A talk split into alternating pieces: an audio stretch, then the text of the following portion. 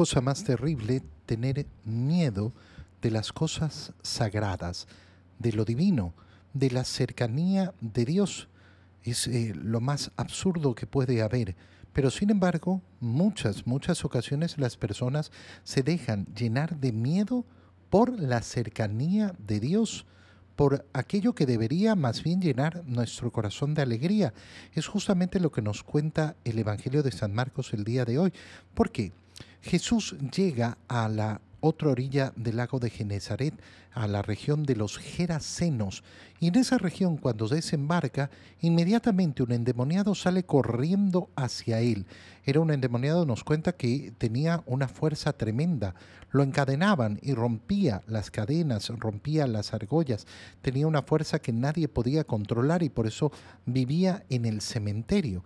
Sale corriendo hacia Jesús y Jesús le ordena al demonio que salga. Eh, este demonio mm, se resiste y el Señor le pregunta, ¿cómo te llamas? Soy legión, porque somos muchos. Eh, y entonces eh, le pide el demonio que eh, lo deje entrar en una piara de cerdos, dos mil cerdos que había ahí.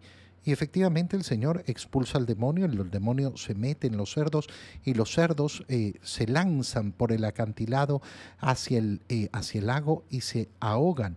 Es una escena dramática, tremenda.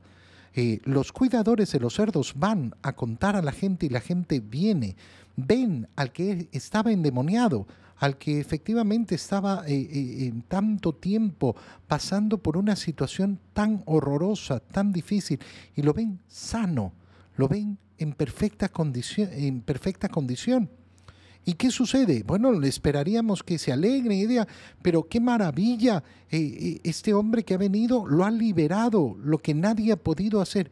No, esta gente se llena de miedo. Entonces tuvieron miedo. ¿Miedo de qué? ¿Del poder de Dios? ¿De la fuerza sanadora de Dios? ¿De la fuerza liberadora de Dios?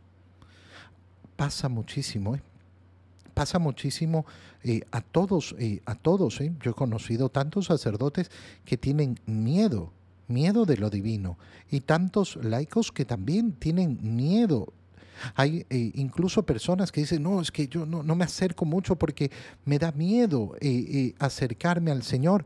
No vaya a ser que me vaya a pedir cosas o no vaya a ser que me ponga a prueba o no vaya a ser que no sé qué. Bueno, esto es lo más terrible del mundo. Le pasa a los esposos que tienen miedo de tener hijos. ¿Quién es el que crea? Dios.